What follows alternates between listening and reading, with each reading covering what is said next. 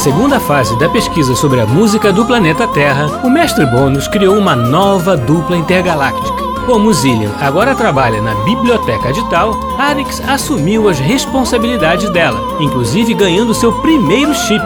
Mas, por outro lado, terá que tomar conta de Urian, mais novo e mais sapeca que ele. Nesta nova fase, as crianças poderão abduzir os compositores para que o mestre Bônus possa conversar diretamente com eles e entender, finalmente, como um planeta tão rudimentar como o nosso pode ter uma música tão boa. Mas os compositores se esquecerão de tudo que viram e viveram logo depois. Ao contrário de nós, que vamos acompanhar tudo bem de perto, conhecendo ainda mais sobre a música do planeta Terra.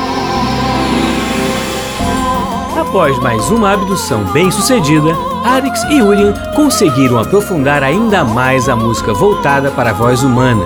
Trazido até o planeta Tal, o compositor Cláudio Monteverde esclareceu quase todas as dúvidas de Urian sobre suas óperas e Mestre Bônus conseguiu complementar ainda mais sua pesquisa. Onde nossos amigos vão parar dessa vez? Mestre Bônus, estou animado para a gente continuar estudando a música feita para a voz humana. Com certeza, o Cláudio Monteverde foi um dos mestres da ópera.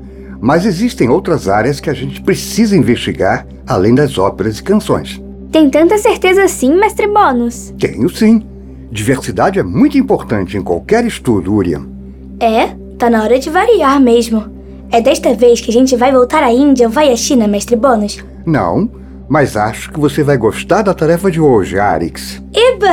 Vai envolver algum quitute? Tem a ver com a música boa, ora. Foi só uma brincadeira, Mestre Bônus. Vamos para onde? Para o Brasil. Então vamos visitar o Sr. Carlos Gomes. Não, vocês vão para o tempo presente terráqueo no Museu Vila Lobos. Aquele outro compositor brasileiro importante, não é? Ele mesmo. Ele fez uma música bastante inovadora e bem brasileira. A gente bem que poderia trazê-lo aqui em tal, hein, mestre Bones? Crianças, vocês querem sempre trazer os terráqueos aqui. Mas espero que a essa altura da nossa pesquisa vocês já tenham reparado que o músico não sabe tudo sobre a própria obra. Como assim? Não foi ele quem a fez? Como ele não sabe? É que quando se faz algo através de um processo criativo, nem tudo se faz de forma planejada. Então, os estudiosos que se seguem e analisam a obra posteriormente conseguem perceber coisas diferentes da intenção inicial do autor. Como estamos fazendo agora? Isso mesmo. O senhor quer dizer então, mestre Bônus, que pode haver mais descobertas sobre o Vila Lobos no museu dedicado a ele do que ele mesmo sabia? É isso aí. Ainda está confuso. Urian, o, o tempo influencia a obra de um músico, pois a passagem do tempo ajuda a analisar uma música de acordo com o que veio antes ou depois dela. Por isso, poder viajar no tempo é tão valioso? Sim, dificilmente existiria a música do Sr. Vila Lobos do jeito que é se o Sr. Carlos Gomes não tivesse construído sua obra do jeito que construiu, por exemplo. É esse o espírito, Alex.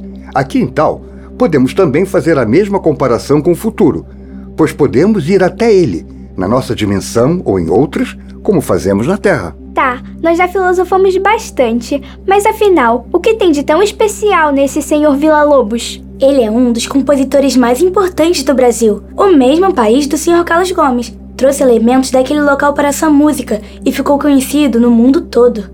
Ah, ele também reinventou a forma de tocar um instrumento chamado violão, depois de criar um caso com o Sr. Andrei Segovia. Mas depois eles se acertaram, ficaram amigos e compuseram música juntos.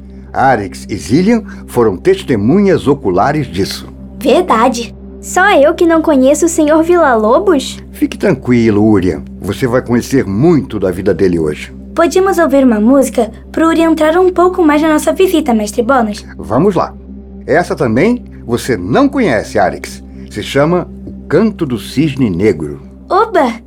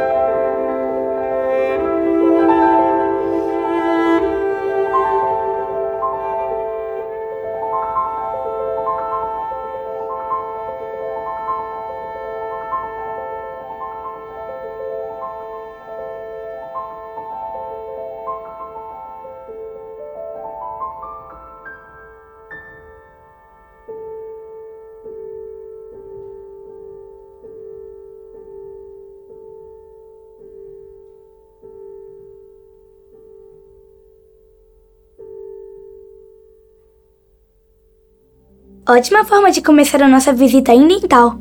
Agora me sinto mais preparado. Já podem se transmutar, crianças. É pra já!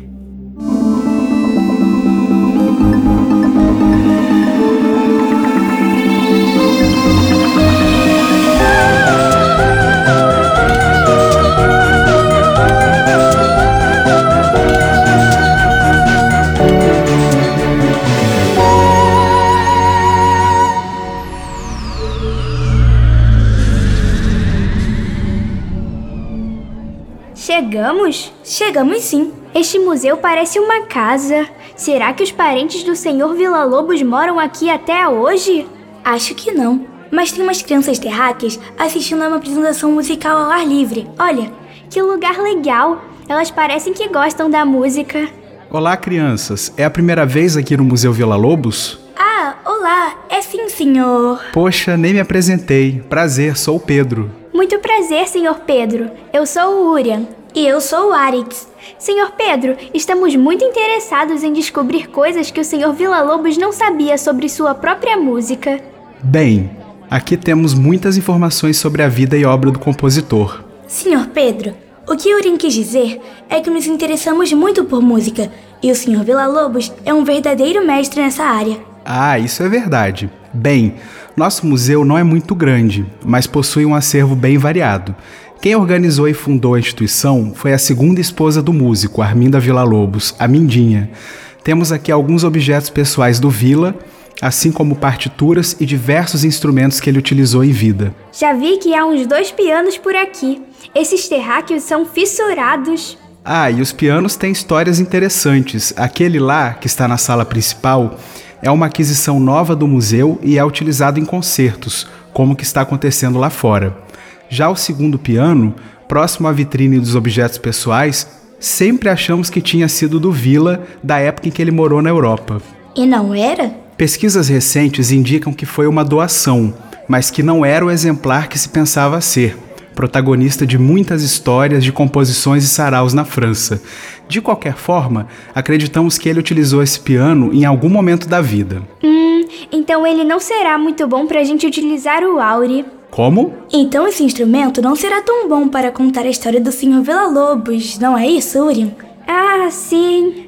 Senhor Pedro, podemos passear um pouco pelo museu? A gente tem muito o que pesquisar e o meu amigo Urian tem muito a aprender ainda. Claro, crianças, fiquem à vontade. Se tiverem alguma dúvida, é só chamar. Obrigado. Urian, seja mais cuidadoso. Quase colocou tudo a perder. Ah, foi sem querer. E vamos precisar ser bem discretos ao usar o Auri, porque tem muitas crianças andando por aqui. Os adultos são meio distraídos, mas as crianças são muito mais espertas. Tá bom. Para eu entender melhor quem era o Sr. Vila Lobos, quero ver os objetos que foram dele. Aqui tem várias fotos. Ele não tinha pelos na cabeça. Já reparei que isso acontece com alguns terráqueos do sexo masculino. Esta é uma foto dele com a senhora Arminda. Estão simpáticos, mesmo a foto sendo em preto e branco. Ali estão os óculos. São objetos que melhoram a visão humana. Ah, como aquele que o Sr. Sati usava. Isso! Também tem uma máquina de escrever, que é um objeto anterior ao computador. O mestre Bônus disse que a gente ia para o tempo presente, mas aqui está parecendo a pré-história. Os terráqueos são muito atrasados. Olha, Arix, as vestimentas terráqueas, uma casaca e um hobby, as duas do Sr. Vila Lobos. Para que servem essas peças? A casaca servia para ele se apresentar em concertos, e o hobby é uma vestimenta de uso doméstico. Você já sabia de tudo isto? Que nada! Está escrito aqui na placa. Olha. Mas em se tratando do Sr. Vila Lobos, nada me tira da cabeça que ele andaria de hobby no meio da rua também. Esse objeto fino e comprido é uma batuta? É sim, Urian. Aqui diz que além do uso na sala de concerto, foi também um presente, uma condecoração. Que pomposo! Um prêmio! Será que sai alguma música daí? Vamos testar, ligando o Auri.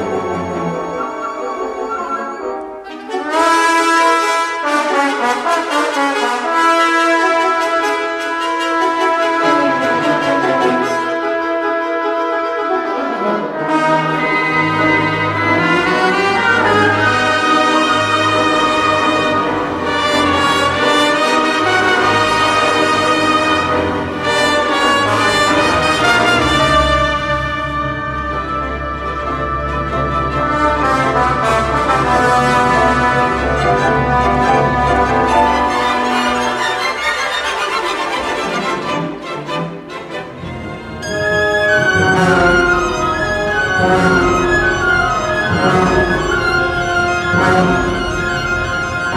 you.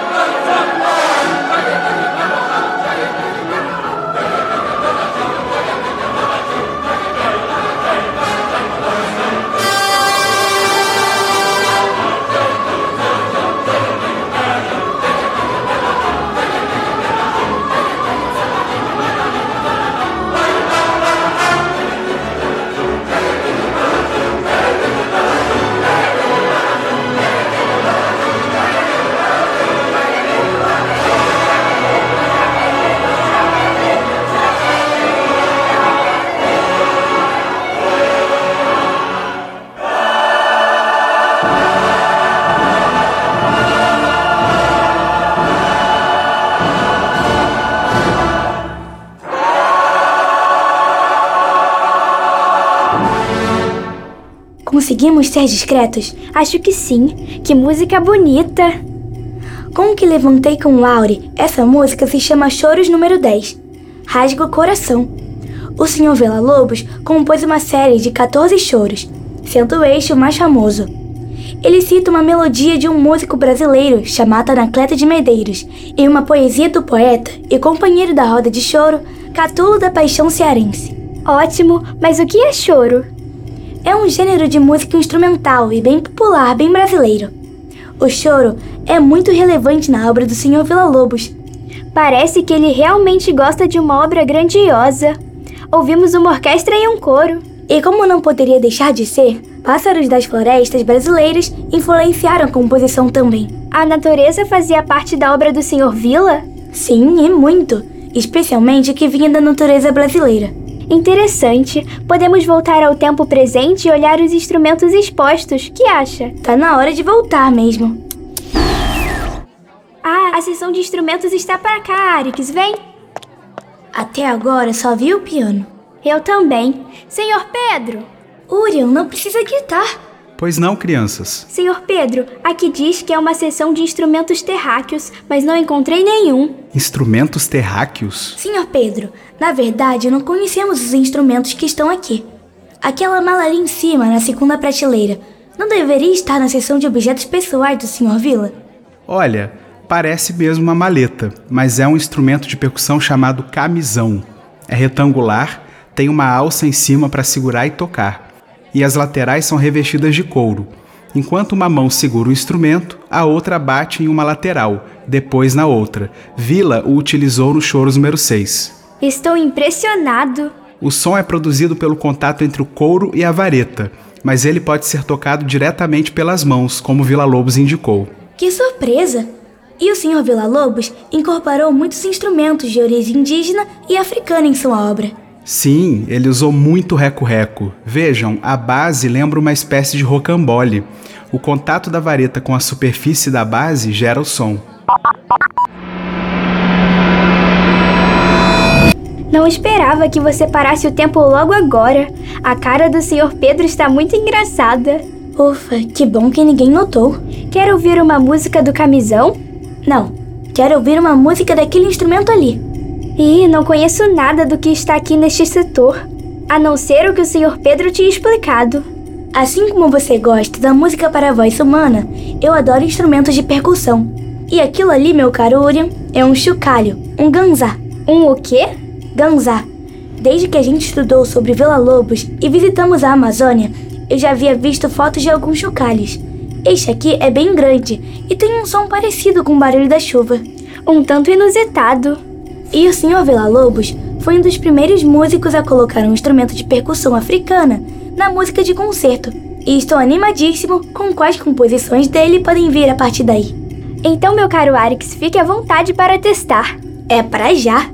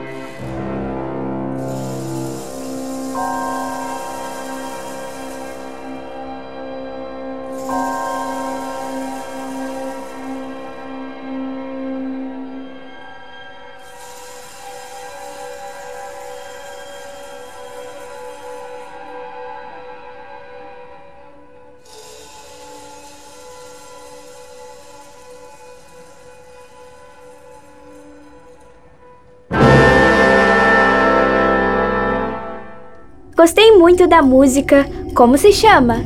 O trenzinho do caipira. Ela simula o barulho de um trem, um tipo de transporte terráqueo. Bem, trem eu até sei o que é.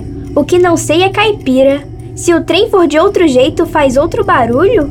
Não sei. Deixa eu ver aqui no chip. Sim, caipira é terráqueo que vive no campo, zona rural, que remete o que é do campo, da roça. Definitivamente o trem da cidade deve fazer outro som. Praticamente todo o reino vegetal deve ser caipira também. Gostei muito da percussão na música. O Ganzá brilhou. Acho que nunca tinha ouvido uma música parecida com esta, do tipo caipira. E esta obra é uma das mais conhecidas do Sr. Villa-Lobos. Vamos voltar. Tenho muitas dúvidas para tirar com o Sr. Pedro. Vamos, mas seja discreto, Urian, por favor. Aquele instrumento lá da ponta é a cuíca. Também está presente na obra de Vila Lobos e é muito comum no samba. O que é samba, Sr. Pedro? Como? Senhor Pedro, podemos ver os outros instrumentos do Sr. Vila? Ouvi dizer que aqui tem um violão e um violoncelo que pertenceram a ele. Eles estão aqui na nossa próxima sala. O Sr. Villa-Lobos tocava todos esses instrumentos? Sim, muitos deles. O piano, o violão e o violoncelo são alguns exemplos. Mas ele tinha muitos instrumentos para poder estudá-los. Havia aqueles que ele conhecia das pesquisas que fazia e outros que queria estudar porque convivia com outros instrumentistas, como os que estavam presentes nas rodas de choro, por exemplo. Que interessante. Esse senhor Villa-Lobos sabia o que estava fazendo. Vou atender alguns outros visitantes que chegaram, crianças, mas se precisarem é só chamar. Obrigada, Sr. Pedro. Engraçado que nesta sala tem outros objetos também. Eu acho que isso é um metrônomo muito rudimentar. E pensar que havia um objeto específico para marcar o andamento de uma música. Os humanos já conseguem fazer isso pela internet hoje. Nem comento sobre os talinianos. Olha, aqui tem uma partitura em destaque. A música se chama Poema de Itabira e tem como base o poema de Carlos Drummond de Andrade. Podemos ouvir? Acho que a gente poderia usar o áureo no violão. O que você acha? Prefiro ouvir o poema. Então vou fazer um pedido. A música do violão me lembra o encontro do Sr. Villa-Lobos com o Sr. André Segovia. Podemos ouvir a música dele? Podemos, podemos. Tá bom, mas só porque estou muito bonzinho hoje.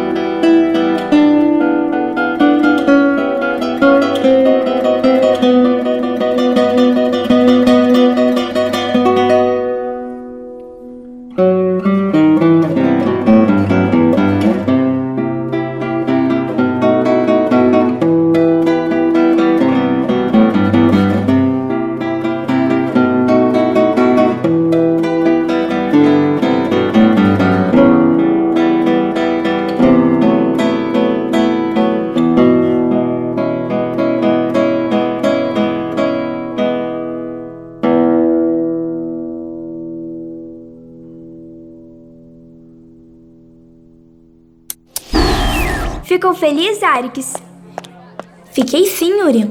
A música é muito legal e mostra o quão genial o Sr. Villa-Lobos é. É realmente outra forma de encarar o violão, trazendo a música para outro contexto. E esta música seria. O prelúdio número 1 um para violão solo. Bem, acho que nossa visita está chegando ao final. Já podemos voltar para a nave. Arix, estou pensando uma coisa aqui desde que começamos a visita. O que é, Urian? Acho que devemos usar o Auri mais uma vez. Ué? Por quê? Aonde? Você não vai acreditar. Mas precisa de tanto mistério? Acho que devemos usar o Auri no piano, bem naquele que não sabem se foi do Sr. Villa ou não. Naquele que você falou que não seria bom usar o Auri? Este mesmo. Você, querendo ouvir música de um piano? Sim, veja só a que ponto minha curiosidade chegou. A gente sabe que os recursos de pesquisa dos terráqueos são muito limitados e algo me diz que este piano tem muita história. Bem, ele não vai contar a história dele narrada em uma bela ópera. Não vai, mas se tiver uma música importante do Sr. Villa lá, saberemos que o piano guarda uma memória específica. Bem, diante dessa vontade súbita, você mesmo pode assinar o Aure. Pode passar para cá.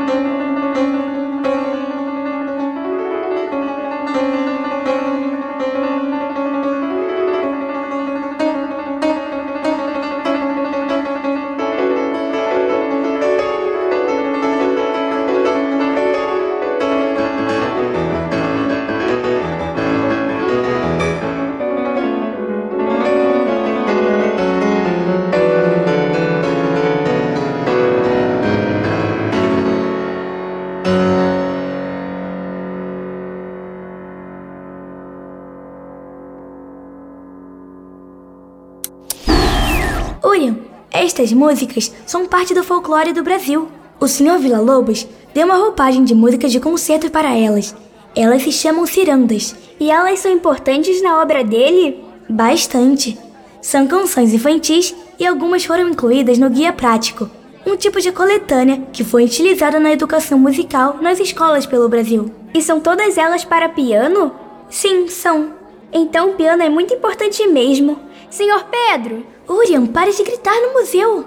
Pois não, crianças? Este piano é realmente muito interessante e ele deve ter sim muito a ver com a vida do Sr. Villa-Lobos. Bem, isso é difícil de dizer, pois todos os que tinham uma relação com o instrumento, infelizmente, já morreram. Mas vocês podem voltar no. Voltar a pesquisar mais, pois podem descobrir que muitas músicas importantes foram compostas nesse piano.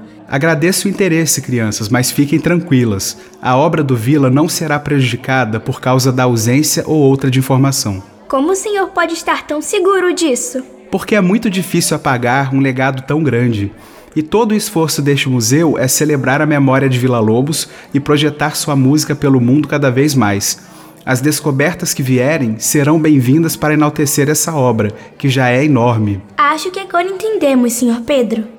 Com certeza entendi. Muito obrigado, Sr. Pedro. Gostamos demais da nossa visita. Fico feliz em ouvir isso, crianças. Voltem sempre! Se Alex achou que já conhecia muito do mestre Villa-Lobos, a visita ao museu provou que ainda há muito a se descobrir da sua obra. Viram e ouviram instrumentos pouco utilizados na música de concerto e conheceram ainda mais sobre o processo criativo do compositor brasileiro. Não perca o que ainda espera Alex e Urien na próxima aventura pela música do planeta Terra. No programa de hoje, nós ouvimos as seguintes músicas de Heitor Villa-Lobos. O Canto do Cisne Negro, com Antônio Menezes, violoncelo, e Cristina Ortiz, piano. Prelúdio número 1 um para violão, com Paulo Pedrasoli, violão. Cirandas número 1, um, Terezinha de Jesus, Senhora Dona Sancha, O Cravo Brigou com a Rosa e Passa Passa Gavião, com Roberto Sidon, piano. Choros número 10, Rasga Coração, com o Coral da Juventude Musical da França e Orquestra Nacional da Rádio Francesa, sob a regência do próprio Vila Lobos. O Trenzinho do Caipira, quatro movimentos de baquianas número 2, com a Orquestra Nacional da Rádio Difusão Francesa, sob a regência do autor.